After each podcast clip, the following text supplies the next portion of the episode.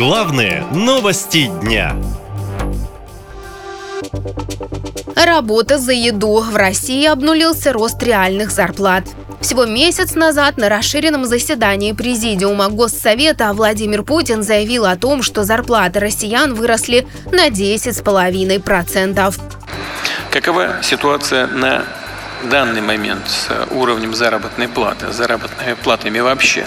По итогам июля их рост составил 10,5% в реальном выражении. Это хорошо, конечно. Нужно поддержать такую тенденцию, сделать ее устойчивой. Вот только выполнить поручение президента вряд ли получится, уверены эксперты. Дело в том, что рост реальных зарплат в России сходит на нет по мере того, как инфляция ускоряется, сжигая доходы работающей части населения. Это показало исследование Центра макроэкономического анализа и краткосрочного прогнозирования. Несмотря на дефицит труда, компании уже не могут достаточно быстро повышать оплату труда. То есть работать люди будут больше, а получать меньше. Также вместе со скачком инфляции рост реальной заработной платы остановился и сменился сжатием.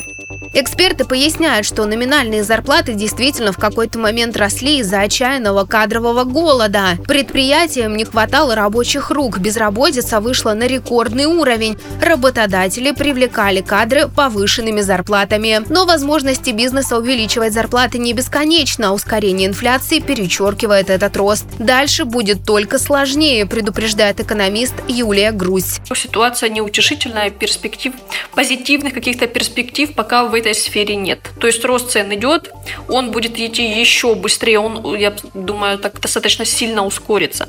Еще плюс инфляция. Почему же? Ну, логистика, но оборудование, допустим, иностранное. И, в принципе, очень часто какое-то там сырье тоже иностранное. Какие-то станции для препаратов российских тоже иностранные. Цены все где-то напрямую, где-то косвенно связаны с курсом доллара.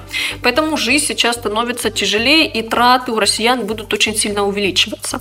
Замедление роста зарплат уже анонсирует и Минэкономразвития. Всему виной слабый рубль, скачок инфляции, повышение ключевой ставки, поясняют экономисты. Именно они больше всего ударили по экономике предприятий, чья доходность и без того падала. Россияне подтверждают, их доходы не успевают за повышением цен. Не, ну может быть выросли, но выросли также и цены. Все на одном уровне осталось зарплаты не выросли, а цены выросли. Дочь как работает, сын как работает, зарплата не меняется. Какие доходы? Возрасти, коммуналка всего. Это какой доход? Цены какие? Прожить нельзя. Я учитель. У меня 15 тысяч пенсия. 7 тысяч квартплата. На остальное не проживешь.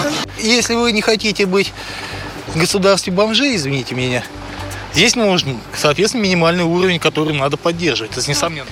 Посчитайте, сколько яхт, а сколько дворцов существует, а сколько счетов существует, а сколько денег уходит. Как вы думаете? Денег в России столько, что вот так вот. Но только не для нас. На фоне этого россиян откровенно возмущает, что с 1 октября, согласно указу Владимира Путина, на 5,5% подняли и без того немаленькие зарплаты отдельным категориям госслужащих. В их числе сам президент, премьер-министр, генпрокурор и глава Слиткома. Тем временем рубль по-прежнему нестабилен, а значит доходы россиян продолжат падение, предупреждают финансовые аналитики.